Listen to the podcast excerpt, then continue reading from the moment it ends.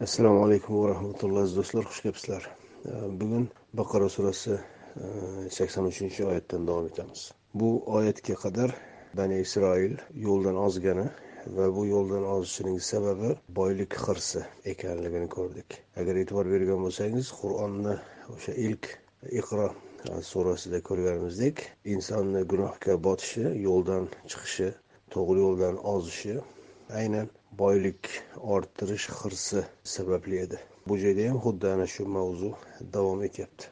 O'tgan kitoblarga xususan muso alayhissalomga kelgan amrga amal qilmaslik uchun uni turli taraflarga burishgani baqara qissasi orqali ko'rsatilgan edi. Qanday ular burishganligi va qur'on nuzuliga zamondosh bo'lgan e, insonlarga xususan iymon keltirganlarga e, ularni ya'ni bani isroilni o'tmishda shunday bo'lgan ularni ota bobolari shunday bo'lib o'tgani va bularni dini shu ahvolga keltirib qo'yishganini e, ta'kidlab turib ular iymonga keladi deb umid qilasizlarmi nahotki mana ularni asl ahvoli nima degan ma'noda e, bir ogohlantirish oyatlarini ko'rdik ana undan keyin e, nima uchun ular endi boshqalarga ollohni haq dinini aytmasligini sirini ham ochib beradi. Nima uchun bani isroil boshqalarga allohni tavhidini dinini yetkazishmas edi? Ular boshqalarni johil holatda qolishini allohni asl buyruqlari nimadan iborat ekanligini bilmassa g'ofil holatda johil bilimsiz ahvolda qolaveradigan bo'lsa ularni din nomidan istagan tarafga manipulyatsiya qilib e, ishlatish ulardan o'z manfaatlari yo'lida foydalanish imkoni doimo e, yahudlarni qo'lida bani isroilni e, olimlarini qo'lida qolaveradi. Ana shu edi ularga. E, bu sirni ham alloh taolo fosh qilib ochib tashlaydi deydiki ular o'zlari ya'ni bani isroil olimlari peshvolari o'zaro qolgan paytlarida xoli qolgan paytlarida deyishadiki nahotki sizlar boshqalarga allohni faqatgina sizlarga bildirgan narsalarni ochiq ochib sochib sovurasizlar bu ilmni. Nahotki aql ishlatmaysizlar? Chunki ular bu ilmlardan xabardor bo'ladigan bo'lsa kelib yana sizlarni ayblaydi sizlarga qarshi hujjat e, qilishadi. Allohni huzurida ham dunyoda ham oxiratda ham degan ma'noda bir biriga e, buni tanbeh berishardi. Yana e'tibor beradigan bo'lsangiz avvalo ularni aybi mol dunyo faqat ularni o'zida bo'lish istagi ikkinchi ilm ham faqat ularda bo'lish istagi. Mana shu ikki narsa moddiy va ma'naviy jihatdan xoliqa va allama degan qoidaga ko'ra bu faqatgina o'zlarida bo'lishini istar edi. Va yana shuni ko'ramizki surani avvalgi kirishida qo'yilgan epigraf bor. Alif lam mim. Alif lam mim bismillahi rohmanir rohimga ishora qiladi. Bismillahi rohmanir rohim nimaga ishora qiladi? Iqro surasidagi iqro bismi robbikallazi xalaq. E, yaratgan robbingni nomi bilan e, yoki nomi uchun yoki nomidan yoki nomiga qiroat qil. Mana shu baqara surasi ana shu ollohni nomidan nomiga nomi uchun qiroat qilish qanday bo'lishini o'rgatadi. Bismillahi rohmanir rohim rohmanir rohim robbika allazi xalaq yaratgan va robbikal akrom allazi allam. Alloh bildirgan. Ana shuni alloh taolo o'zini asmoal husnolarida ar rahman va ar rohim ismi bilan bildiradi. Ya'ni ko'ramizki barcha suralar iqro surasiga borib taqaladi. Iqro surasidagi ma'nolarni ochib berish vazifasini o'taydi. Xususan baqara surasi yaratgan va o'rgatgan moddiy va ma'naviy qonuniyatlarni alloh taolo qo'ygan qonuniyatlarga muvofiq ravishda o'rganish va o'z hayotiga tadbiq etish. Ana shu edi bismillahi rohmanir rohim bani isroilni to'g'ri yo'ldan ozishi to'g'ri yo'lga bo'yin egmasligi to'g'ri yo'lni ko'rib bilib turib boshqa taraflarga burishi aynan o'sha moddiy va ma'naviy jihatdan mavzuga aloqador oyatlar tartibma tartib tilovat qilinadi. Ho'p endi xususan sakson uchinchi oyatga kelamiz. Bu oyatda bani isroilga berilgan ahdlar misoq misoq deyiladi. Bu o'zidan oldingi biz hali jahannamda olovda abadiy qolmaymiz. Ba'zi sanoqli kunlardagina qolishimiz mumkin. Ammo baribir jahannamdan chiqib jannatga kiramiz degan o'zini o'zi kafolatlash uydirmasi bor edi. Bu kafolatlash uydirmasi ularni biror bir gunohdan tiyilishiga xizmat qilmasdi. Aksincha shafoat bizga nasib bizni shafoatchimiz bor deya har qanday gunohga har qanday zulmga tap tortmasdan sho'ng'ib ketishaverardi. Xuddi mana bizni ummatdagi musulmon ummatidagi ahvolga o'xshagan. Ularga javoban alloh taolo degan ediki iymon keltirib amal solih qilganlar jannatga kiradi. Senlarga pishirib qo'yibdimi deganda ya'ni qo'pol qilib aytganda. Va undan keyin amal solih iymon va amali solih nimadan iborat ekanligi aynan o'sha bani isroilni tarixida ular amal qilmay tark etgan ularni jinoyatlari misollarida keltiriladi auzu billahi minash shaytonir rojim bismillahi rohmanir rohim وإذ أخذنا ميثاق بني إسرائيل لا تعبدون إلا الله وبالوالدين إحسانا وذي القربى واليتامى والمساكين وقولوا للناس حسنا وأقيموا الصلاة وآتوا الزكاة ثم توليتم إلا قليلا منكم وأنتم معرضون بقرة سورة 83 oyati وإذ eslang mana yoki esingizdami kabi ahozna oldik misaqa ahdlashuv bani isroil bani isroilning ahdlashuvini oldik ahdni oldik bani isroil bilan ahdlashilgan ahd nimadan iborat edi bularni olloh oyat davomida birma bir sanaydi bani isroilni biz shafoat e, bilan jannatga kiramiz degan iddaosiga qarshi ayblov e'lon qiladi endi. Yuridik termin bilan aytadigan bo'lsak. Senlarni shunday jinoyatlaring bor hali javob berasanlar hech qanday jannatni hayolingga keltirmay kabi shunday bir nima bor yondashuv bor so'zni ohangi bor shunday. La ta'buduna illalloh. Ollohdan boshqaga ibodat qilmaysizlar. Ibodatni e, rituallar deb tushunishadi e, buni bani isroilni o'sha yuharrifuna e, degan tahrif an'anasidan o'tgan. Butun xristianlikka ham o'tgan musulmonlikka ham o'tgan. Allohga ibodat deganni ritual namoz rituali yoki haj rituali kabi tashqi ko'rinish badan harakatlari va til bilan talaffuz etiladigan ba'zi naqoratlar.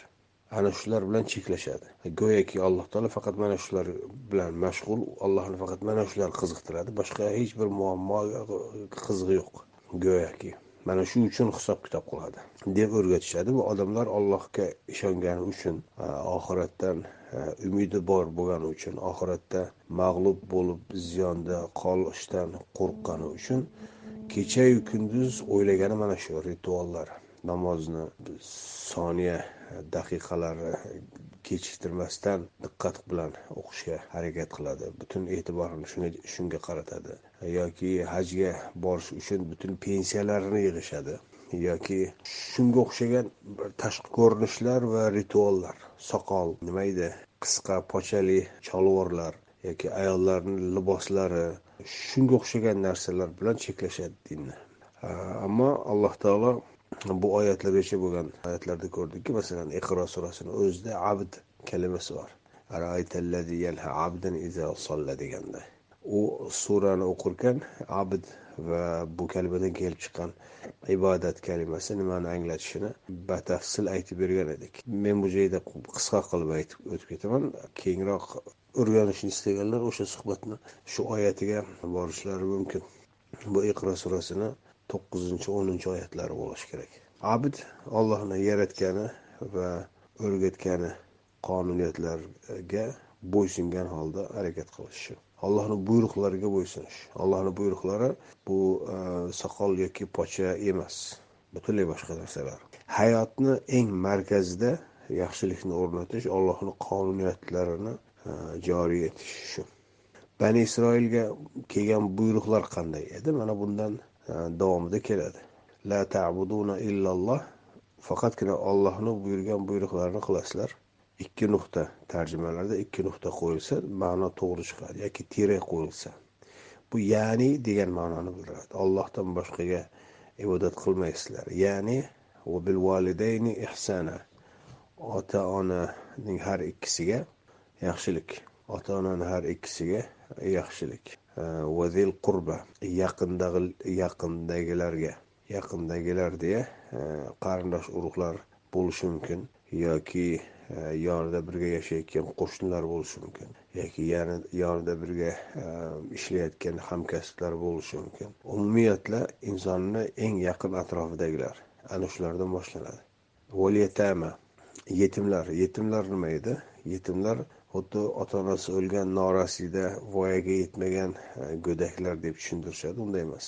Yatama degandagi umumiy ma'no e, sotsial yordamdan mahrum insonlar. E, deylik makkaga birov keldi yo'lda karvonni qaroqchi urdi. Makkada uni himoyaga himoyasiga oladigan yo'q. Bugungi kunda masalan politsiya bor yoki tergov yoki inson huquqlarini himoya qilish tashkilotlari kabi ba'zi vositalar bor. Ular endi qanchalik e, ishlaydi to'g'ri ishlaydi ishlamaydi unisi alohida mavzu lekin shu maqsadni zimmasiga olgan maqomlar bor. Endi yettinchi asr yoki undan oldin bunday narsalar hamma joyda ham yo'q. Agar yo'lda qaroqchi uradigan bo'lsa yoki qarzga botib yoki butun mol mulkini yo'qotib qo'yadigan bo'ladigan bo'lsa mabodo yoki boquvchisi o'lib norasida qolgan o'sha go'daklar bo'ladigan bo'lsin. Yoki eri o'lib beva qolgan ayollar agar kichkina bolalar bilan bo'ladigan bo'lsa yana ham og'ir ahvolda. Bular ya'ni umumiyatla nomi yatim. Ijtimoiy e, himoyaga muhtoj insonlar toifa. Masakin. Masakin endi o'zlari boquvchi bo'lib turib e, boqishda qiynalayotgan insonlar. Deylik bir kasb egasi ammo ish topolmayapti. Masakinni o'zagidagi sakan tinchlanish to'xtash degani. Bizni turkiy tillarda ham tinch bilan tin ayni o'zakdagi kalimalar. Bir narsani to'xtashini harakatsiz holatdagisini bildiradi. Masakin shu doimo harakat qilib bir hali tijoratda yoki boshqa bir ishda faoliyati to'xtagan odamlar. Buni faoliyatini to'xtatib o'zini ishini olib ketishi o'zini o'zi boqishini nonini o'zi topa olishini ta'minlash uchun unga biror bir ish joyi ochishga yordam berishi mumkin yoki bir tijoratni boshlab yuborish uchun sarmoyada ehtiyoji bor. Ana shunga o'xshagan yordam. Birinchi yatamada ularni tamal ehtiyojlarini ta'minlash kerak. Bugungi yeb ichishlari va hokazo. Masakinda u o'zini nonini o'zi topib yeyish uchun bir dastlabki bir turtki kerak bo'ladi. Ana shu tarafi husna. Insonlarga yaxshi gapiringlar. Nima uchun bu yordamlardan keyin yaxshi gapiringlar e, degan buyruq keladi? Yoki insonlarga yaxshilikni gapiringlar. Chunki uni ortidan minnat qilinmasligi kerak. Chunki butun atrofdagi qavmlar orasida birgina bani isroil ollohni e, dinini yetkazayotgani uchun ularga bir minnat ulardan o'zini ustun ko'rish yoki qilgan mabodo bir yaxshilik bo'ladigan bo'lsa uni yuziga urish kabi axloqiy tubanliklarni ehtimoli bor. Ana shundan qaytaradi.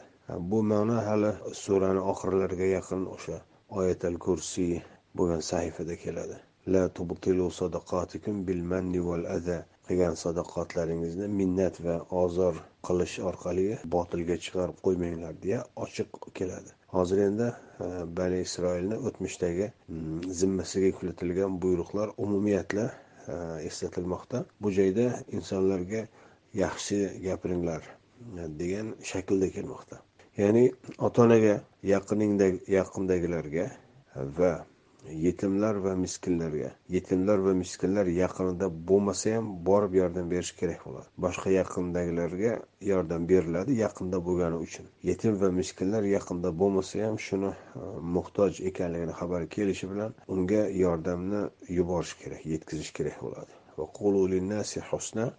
Insonlarga minnat qilmaslik kerak bo'ladi. Va endi umumiyatla global mm, buyruq keladi. Va aqimus salata.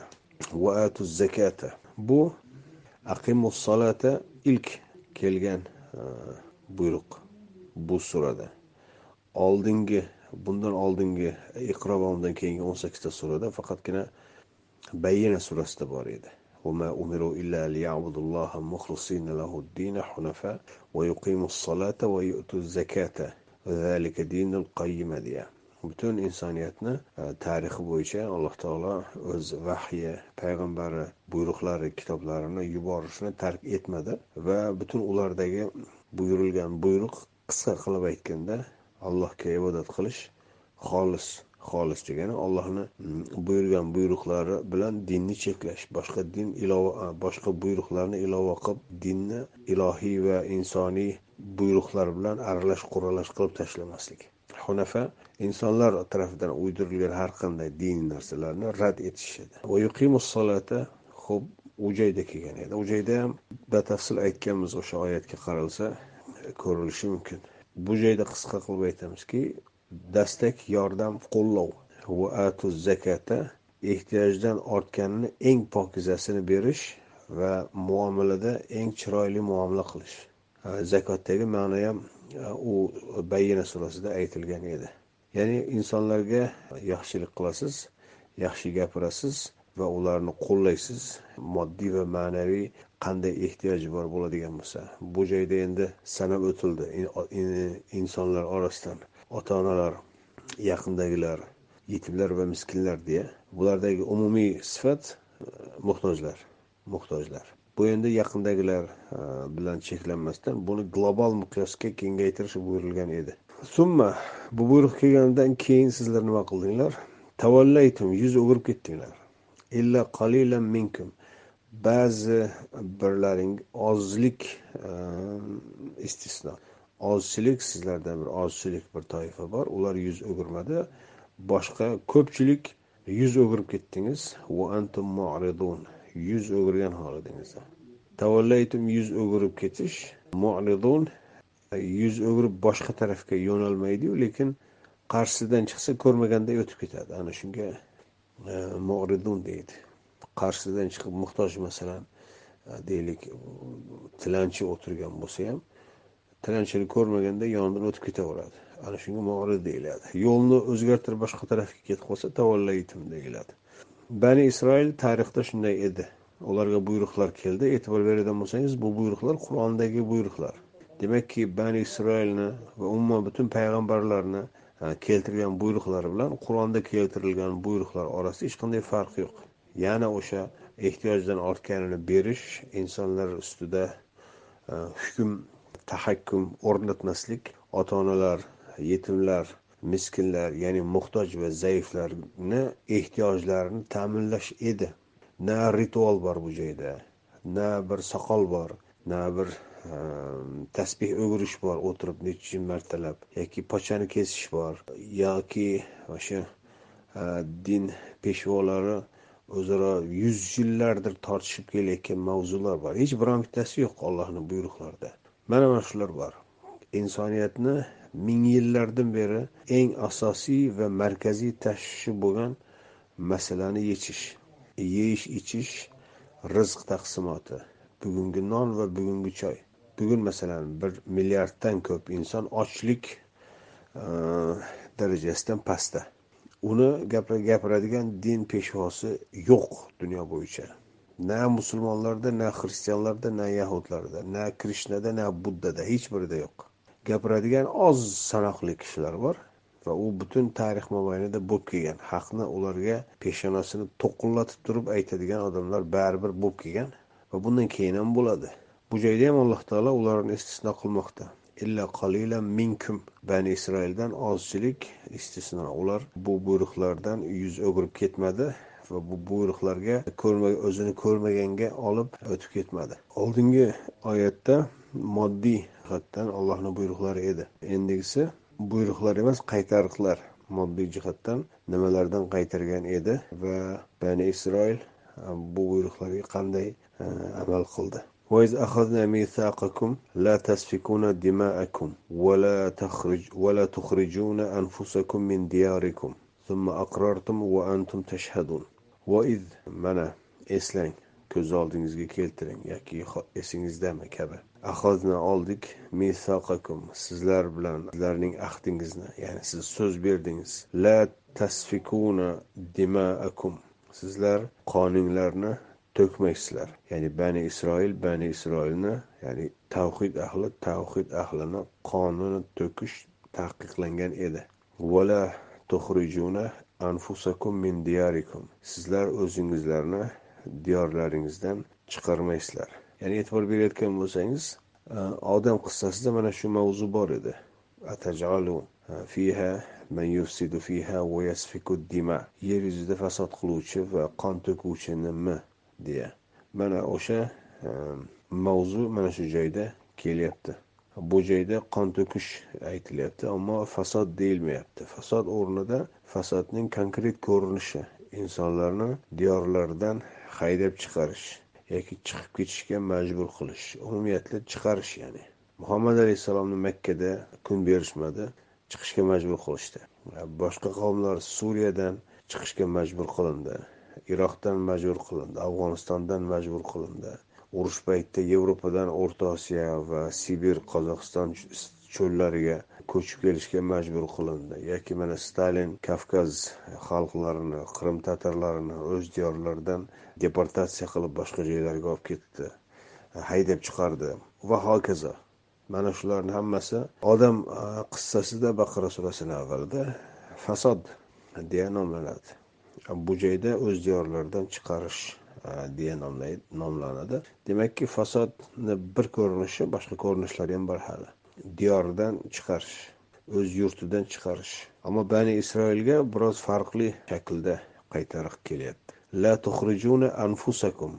Sizlar o'zingizlarni diyorlaringizdan chiqarmaysizlar. Anfusakum degani odam o'z öz o'zini xuddi suiqasd kabi o'ldirgandagidek o'zini o'zi chiqarish emas. Bani isroil bani isroilni bani isroildan bir qismi bani isroildan bir qismini degan ma'noda. Xuddi o'zbek o'zbekni yomonlayotgan bo'lsa unga nima deyiladi? Sen o'zingni o'zing yomonlayapsan deyiladi. O'zbek o'zbekni g'iybatini qiladi masalan. Bugun ota milliy sport turiga aylangan. Hamma mashg'ul. Bu endi o'zbek o'zbekni g'iybatini o'z o'zini g'iybatini qilyapti degan ma'no ma'noda aytiladi bu joyda. Ham summa aqrortum sizlar bunga iqror bo'ldinglar. Va antum tashhadun. Bunga guvoh bo'ldinglar. Bunga iqrormiz va bunga guvohmiz deya ahd berishdi. Nimaga ahd berishdi? Qon to'kmaymiz. Tavhid ahli bo'lgan allohni vahiydan xabardor bo'lgan e, insonlar bani isroil ya'ni qon to'kmaymiz tavhid ahlini deb ahd berishgan edi.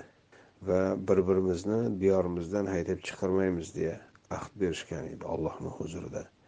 Bunga iqror bo'ldik deya guvohlik berishgan edi. Mana shularni ularni zimmasiga yuklatilgan edi. mana shularni buzishdi bular keyingi oyatda hali keladi mana shularni buzib turib hali jannatga e, kiramiz azoblansak ham bir necha kun degan iddaosiga rad javobi javoblari ketma ket ularni e, yuziga tarsaki sifatida e, aytilmoqda ثم أنتم هؤلاء تقتلون أنفسكم وتخرجون فريقا منكم من ديارهم تظاهرون عليهم بالإثم والعدوان وإن يأتوكم أسارى تفادوهم وهو محرم عليكم إخراجهم. أفتؤمنون ببعض الكتاب وتكفرون ببعض؟ فما جزاء من يفعل ذلك منكم إلا خزي في الحياة الدنيا ويوم القيامة يردون إلى أشد العذاب وما الله بغافل عما تعملون. alloh taoloni buyrug'iga bani isroil qanday javob bergani qanday amal qilgani fosh qilinishi davom etmoqda. Summa undan keyin nimadan keyin? Iqror bo'ldik va guvohmiz deya ahd berishganlaridan keyin. Antum taqtuluna anfusakum. Mana sizlar o'zingizlarni o'ltirmoqdasizlar. O'zingizlarni o'ltirmoqdasizlar degani nima nimani bildiradi? Baqara qissasidan keyingi oyatda ko'rgan edik. Nafsan fiha siz odamni o'lim ahvoliga olib keldingiz va o'zingiz ulardan e, o'zingizni olib qochdingiz. Ya'ni mol dunyoga hirs qo'yganidan keyin atrofdagi boshqa birodarlari ya'ni boshqa bani isroillar ochlik ahvolga tushadi. Muhtojlikni eng oxirgi nuqtasiga keladi. O'lar holga keladi desak bizni o'zbekchaga to'g'ri keladi. Minkum. Bir bir e, qismingizni ya'ni bir toifani min diyarihim o'z diyorlaridan chiqarardingiz. O'z diyorlaridan chiqarardingiz deganda nimani tushunishimiz kerak? Bir bani isroil davlat qurib boshqa bani isroilga hujum qilib ularni e, hijrat qilishga majburlash emas o'zaro yordam berib yaqindagilar bilan o'zingdagi boringni o'rtoqlash bo'lishish degan buyruqni tark etib faqat o'ziga yig'ishni boshlagandan keyin faqat o'ziga yig'ishni boshlagach faqatgina bani isroildan undirish emas bani isroil bo'lmaganlarni ham haqqini yeyish va ulardan ham ribo va hokazo miqyoslarga chiqadi va boshqalarni o'ziga nisbatan nafratini orttiradi. Yevropada masalan gitlerni qilgan ishlari yevropada birgina gitler qilmagan u ishlarni. Yevropada mahalliy kishilar bilan suhbatlashib ko'rganimda ular ularda ham e, nafrat bor. Ularni ota bobolari aytib berishganlarini hikoya qilishadi. Bani isroil mansublari mahalliy odamlardan doimo foizga qarz berib foiz undirardi. Mahalliy xalqqa yaxshi gapirish o'rniga ulardan o'zini ustun go'yoki o'zlarini bir oliy irq boshqalar qandaydir bir ulardan past ulardan tuban bir irq sifatida qarashar edi va bu ularga nisbatan nafratni orttirardi faqat. Gitler endi ana shu jamiyatdagi shu kayfiyatni bir siyosiy kapital sifatida siyosiy bir vosita sifatida qo'llandi. Holbuki alloh taolo buni taqiqlagan edi. Bular ana shu buyruqni aniqrog'i ana shu ilohiy taqiqni tark etishgan edi. Vaqtida ular iqror bo'ldik va guvohmiz deganni keyinchalik tark etishgan edi. Va natijada bani isroil haydab chiqariladigan ahvolga keldi. Yevropadan haydab chiqarildi. Isroil degan davlat qurildi go'yoki va u joyda butun dunyodan yahudiylar haydab olib kelindi. Haydab olib kelindi deyapman chunki u joyga yahudlarni ko'pchiligini borish istagi yo'q edi. Va yahudiylarni kattalari din peshvolari yoki moliyaviy milliarderlar deylik ana ular o'sha joyda ko'proq yahudiylar kelishi uchun butun dunyoda yahudiylarga qarshi kayfiyatni sun'iy ravishda kuchaytirishdi. Bu o'zlarini o'zlariga qarshi qilgan fitnalardan bittasi edi xolos. Hamma joyda yahudlar yomon degan antisemitizm kuchaytirildi sun'iy ravishda va odamlarni yurtlarini tark etib isroilga ko'chib ketishga qulayliklar go'yoki yuridik qulayliklar yaratiladigan bo'ldi. Aslida yevropadagi bu yahudiylarga qarshi yoki butun dunyoda yahudiylarga qarshi bo'lgan harakatlar yoki kayfiyatlar aynan ularni o'sha tuproqlarni tark etib yangi qurilayotgan bu isroil degan davlatga e, haydab olib kelish edi. Bu endi biz bu o'zimiz yashayotgan davrda ko'rgan va payqaganimiz. E, tarix bo'yicha hatto mana shu qur'on nuzulidan oldingi u davr uchun bir tarix bo'lgan davrlarda yana nimalar bo'lgan bunisini to'liq bilolmaymiz. Lekin alloh taolo ularni taxtuluna anfusakum deyapti va tuxlijuna fariqan minkum min diyarihim deyapti. Ya'ni ularni o'limga olib keldi. O'ldirdi ham ikkalasi ham ayni taxtuluna o'ldiryapsizlar degan hozirgi ya'ni muzoriy shaklda keladi. Demakki qur'on nuzul davrida ham bo'lgan bunday holat va bundan keyin ham bo'lgan holat. Bu e, fe'l zamoni ham hozirgi ham kelajak uchun ishlatiladigan shakl bu. Taqtuluna. O'ldiryapsizlar va o'ldirasizlar degan ma'no chiqadi. Tazoharuna alayhim bil ismi val udvan. Ularga qarshi e, gunoh va dushmanlikda yordamchi bo'lyapsizlar. Bo'lasizlar va bo'lyapsizlar va bo'lajaksizlar. Ya'ni yahudlarga qarshi qanday kayfiyat qanday zarar harakati bor bo'ladigan bo'lsa ana shunga yordam ber. Yahudlar o'zlari yahud bo'lib turib shunday qilishadi. Nega? Bundan pul undirish kerak. Yahudlarga yordam deb boshqa yahudlardan pul undirish kerak. Mazlumlarga yordam deb. Usara va sizlarga asirlar keladigan bo'lsa tufaduhum. Ulardan fidya olasizlar. Ya'ni bir asir ayni dinda bani isroil bilan ayni shu o'sha ibrohimiy da'vat bilan boshlangan. Tavhid dinida asir tushadi bu yahudlarni qo'liga boshqa bir yahudlar. Va ular uchun fidya olishadi. Ana shu ma'noda.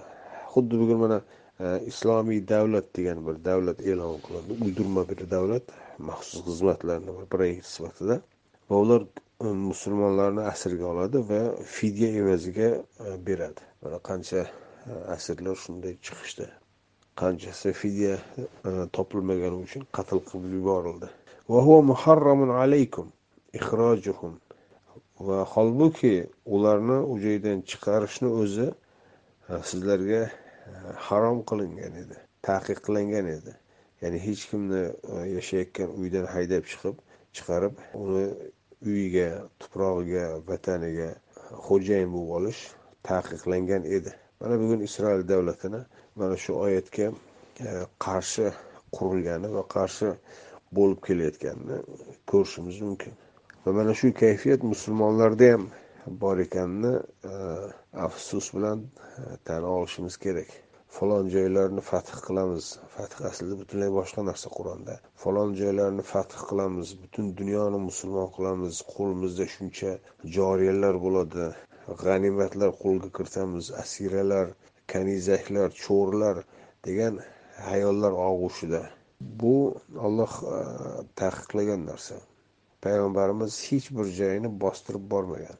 Makkada tinch da'vatni boshlagan va makkada e, imkon qolmaganidan keyin madinaga borishga majbur bo'lgan va madinada tayyorgarlikni boshlagan. Madinada tayyorgarlikdan o'tgan lashkar bilan o'z yurtiga qaytib keldi. Bosolmadi yangi bir joyni. O'z yurtiga qaytib keldi va missiyasi tugadi. Agar forsga bostirib borib forsni musulmon qilaman deydigan bo'lsa alloh taolo u kishini e, missiyasi e, nihoyasiga yetmasdan yarim yo'lda jonini oladigan zot emas. Nima qilish kerak ekani nima qilmaslik kerak ekan butun hammasini qur'onda vahiy orqali bildirib turgan. Zot. Istasa vizantiyani bosib olishi buyurilar edi. Yoki misrni bosib olishi yoki butun dunyoni hamma yoqni musulmon qilguncha u kishini jonini olmay turishi mumkin edi alloh taolo. Lekin e, olloh unday buyurmadi ham bir yangi joyni bosib olishni va payg'ambarimiz ham o'zlari bir yangi joyni bosib olganlari yo'q ijtihod qilib bo'lsa ham. Hattoki makka fath bo'lganidan keyin fath degani to'siqlarni ochilishi makka butun arab diyorini diniy markazi edi. U joyga kelib hajga kelib ollohni dinini o'rganishar edi. Ollohni hujjatini ibrohim alayhissalom qo'ygan edi bu tamalni.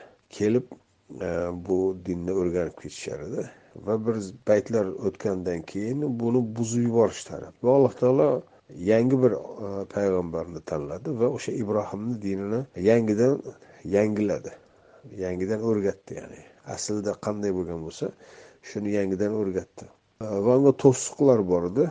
Va u to'siqlar qancha qiyinchiliklardan o'tib baribir olib tashlandi. Ibrohim alayhissalomni da'vati yangidan davom etishiga hech qanday to'siq qolmadi. To'siqlar olindi eshiklar ochildi ya'ni butun insoniyat o'sha joyga borsa asl ibrohimiy da'vat nima ekanligini o'rganib qaytishi mumkin edi va qaytib borib o'zini diyorida da'vat qilib tadbiq etishi mumkin edi. Ammo hech kim na muhammad alayhissalom na undan oldingi payg'ambarlar mana biz butun dunyoni musulmon qilamiz deb yangi joylarga bostirib borishi bo'lmagan. Hattoki mulk berilgan dovud alayhissalom yoki sulaymon alayhissalom bo'lsin ularga ham bunday narsa buyurilmagan. Aksincha o'z huzuriga chaqirib yaxshi gapirib da'vat qilgan. Sulaymon va bilqis qissasini ko'ramiz hali nabl surasida. Sulaymon alayhissalomni mo'jizalari degan suhbatimizda bu ham batafsil aytilgan. Hattoki ular qo'rqqanidan fidya ko'tarib keladigan bo'lsa fidyasini butun tiyinigacha o'zlariga qaytib berishadi.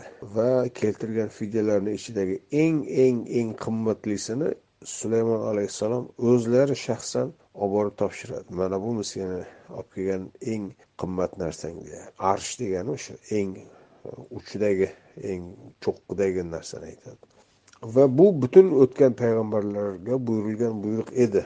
Hech kimni o'z diyoridan haydab chiqarmaslik hech kim qonini to'kmaslik va e, musulmonni asir e, uchun e, fidya olmaslik.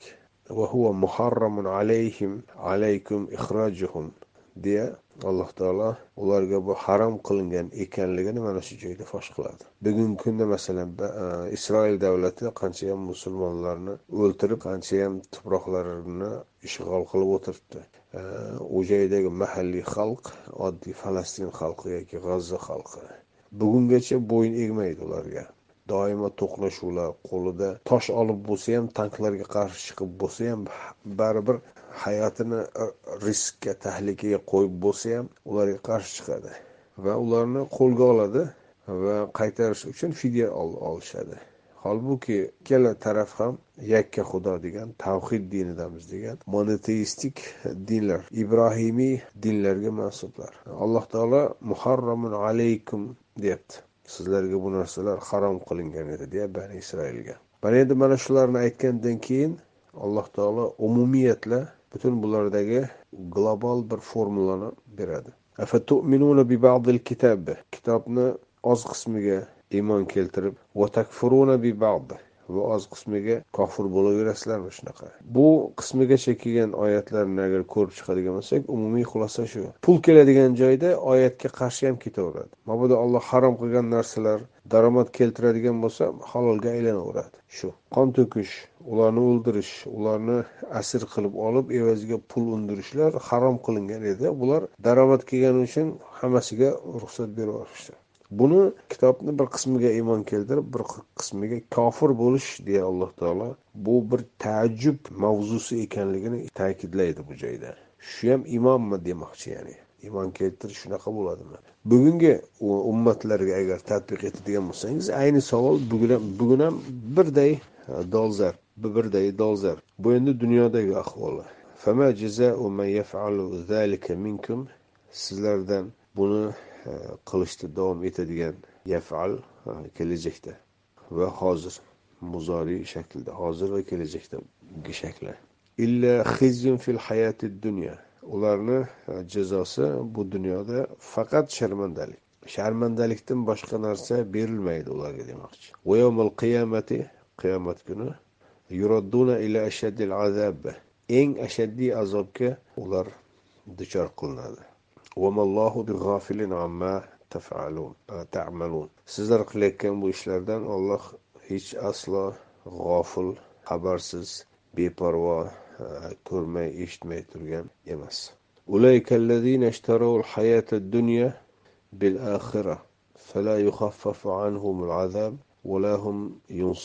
ana o'shalar sotib olishganlardir. Hayoti dunyoni al hayat ad dunyo past hayot degani. Hayati dunyo bo'lsa dunyoning hayoti bo'ladi. Ammo ikkalasida ham aliflom bilan bo'ladigan bo'lsa hayotni sifati bo'ladi. Dunyo degani nihoyatda tuban past degani. Ya'ni sifat e, jihatdan nihoyatda past. Past hayotni bil oxirat oxirat evaziga sotib olishgan. Qancha pul berib bu eng past hayotni sotib olding deb so'rasangiz butun oxiratimdan voz kechib mana shu e, past hayotni sotib oldim deydigan ahvolda. Ana shulardir.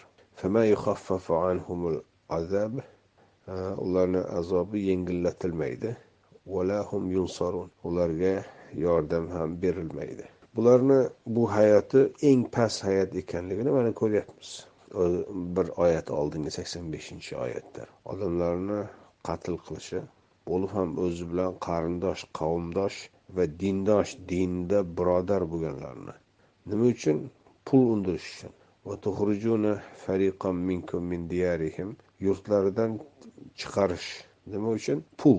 Va ularga qarshi dushmanliklarda butun qo'ldan kelgan yordamni hammasini qilish nima uchun? Bu ham pul. Va asirlar keladigan bo'lsa ular uchun fidya olish. Ya'ni asir oladi e, buni egalariga yaqinlariga qaytarish uchun yana pul oladi. Va bular harom qilingan edi ularga. Bugungi bizni o'zimizni mulla mullokratiya din peshvolariga qaraydigan bo'lsangiz bulardan ko'p ham farqi yo'q kimlarni ustidan yozib berish uchun daromad beriladigan bo'lsa to'xtovsiz yozib beradi mana karimov davrida ko'rdik ularni karomatini necha minglagan minglagan insonlarni ustidan yozib ularni qamatib shulardan daromad orttirib hozir endi to'rlarda yurishibdi pul uchun fatvolar uydirildi tarix bo'yicha pul uchun urushlarga fatvolar berildi. Pul uchun go'daklarni qatl qilishga fatvo berildi. Mana usmonli tarixida bor shunday fatvolar. Men istanbulda ekan paytimda nimada? Istanbulda sulton ahmad jomisi bor. Sulton ahmad jomisini yonida qabriston bor. Qabriston shunday bir o'ziga xos bir qabristonki u joyda podshohni xonadonidagi go'daklar qabristoni. Boshqa hech kim u yerda dafn etilmaydi. U go'daklar taxt uchun raqib bo'lmasin deya go'daklik paytida yaxshisi uni qatl etgan savobliroqdir deya fatvo bilan o'ldirilgan go'daklar. U bitta emas ikkita emas. Butun shu olti yuz yillik usmonli tarixida butun bir e, qabriston to'la shunday go'daklar bo'ladigan miqdorda. Ikkinchi mahmad degan xon bo'lgan. Ikkinchi mahmad u konstantinopolni ishg'ol etib istanbul deb nomlagan istanbul konstantinopolni qisqartirilgan soddalashtirilgan turkiycha talaffuzi. Aslida konstantinopolisni qisqartirib istanbul undan keyin istanbul bo'lib ketgan. Uni tarixda fotih sulton mahmad yoki fotih sulton muhammad turkcha bilmaganlar muhammad deb aytishadi. Ammo turklar mahmad deyishadi. Shu nom bilan qolgan. Aslida usmonli e, xronologiyasida shajarasida ikkinchi mahmad beshikda yotgan ukasini o'ldirgan. O'sha mullalar pul evaziga fatvo berishgan. Davlatni boqiy davom etishi uchun saroy ichida fitna bo'lmasligi uchun o'ldirilishga joiz deya. Muftiylar ana shu uchun boqiladi bo'rdoqiga o'xshab saroyda va kerak paytda ulardan fatvo olinadi. Fatvo olinadi emas ularni og'zidan ollohni gapirtirmoqchi bo'lishadi.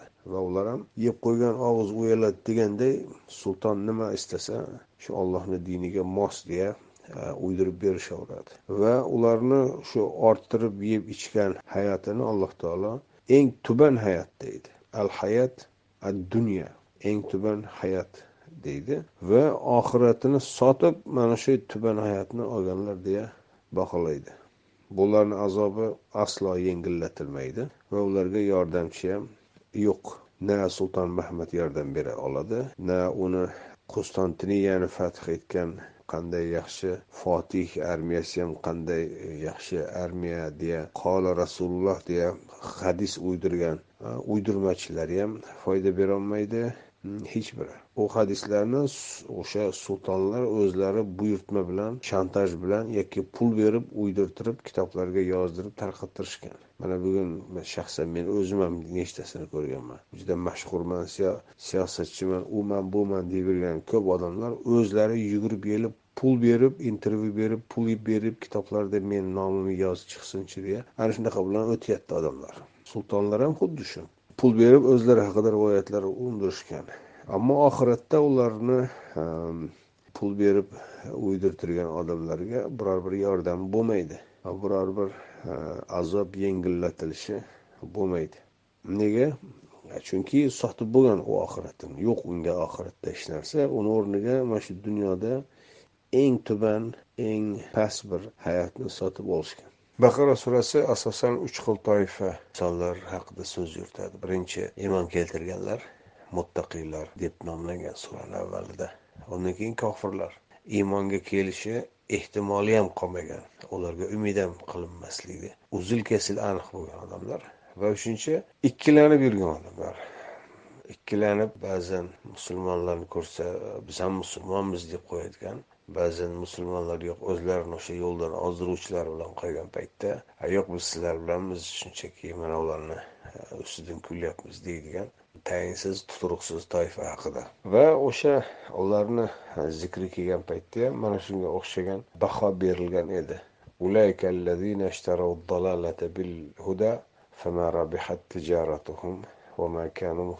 Ana o'shalardir hidoyatni berib zalolatni sotib oladi sotib olgan odamlar. Va bu e, oldi berdisida ular bir foyda ko'rganlari yo'q va ular to'g'ri yo'lda bo'lmadi. Ya'ni foyda ko'rmaslikni to'g'ri yo'lda bo'lmaslik ekanligini o'sha joyda aytilgan edi. Bu hozirgi sakson oltinchi oyatda ham shu oyatga o'xshash e, shaklni ko'ramiz. Bil axira fala yuxaffafu anhumul azab va lahum yunsarun oyatida ko'ramiz.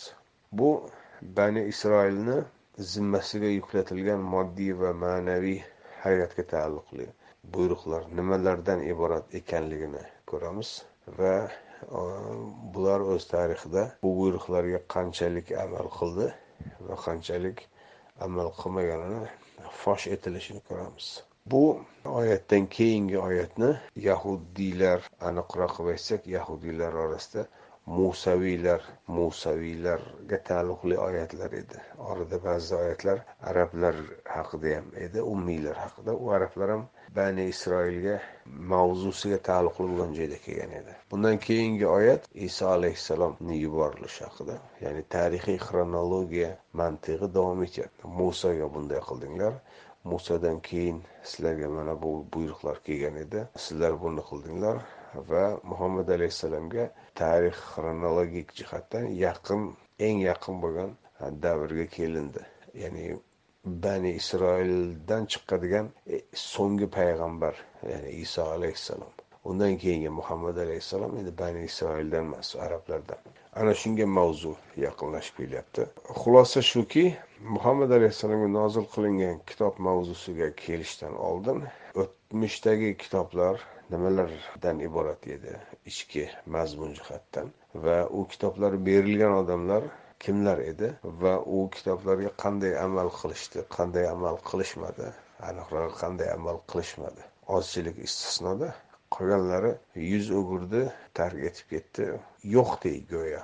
Ana shuning uchun endi oxirgi payg'ambar bani isroildan emas bani isroil bo'lmagan ummiylar orasidan chiqdi. Chunki bani isroil e, ilohiy mesajni butun insoniyatga yetkazish degan e, topshiriqni eplolmadi. Global mesajni yetkazish o'rniga o'zlarini o'sha qorni e, xalqumi e, nima deydi cho'ntagi ketiga tushdi.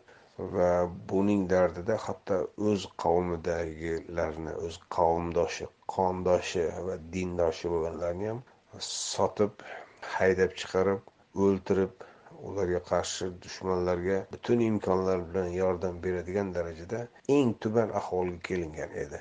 Alloh taolo ularni orasidan payg'ambar tanlashni to'xtatdi. Bani isroilga ya bani isroil deya boshlanadigan xitoblardagi asosiy mavzu mana shu ekanligini payqaymiz. Nima uchun endi bizdan emas arablardan chiqarkan e, degan ularni qandaydir bir e, shikoyat emas u sarzanish kabi bir nimasi bor izzasi bor izza alami bor. Ular chunki kutishar edi.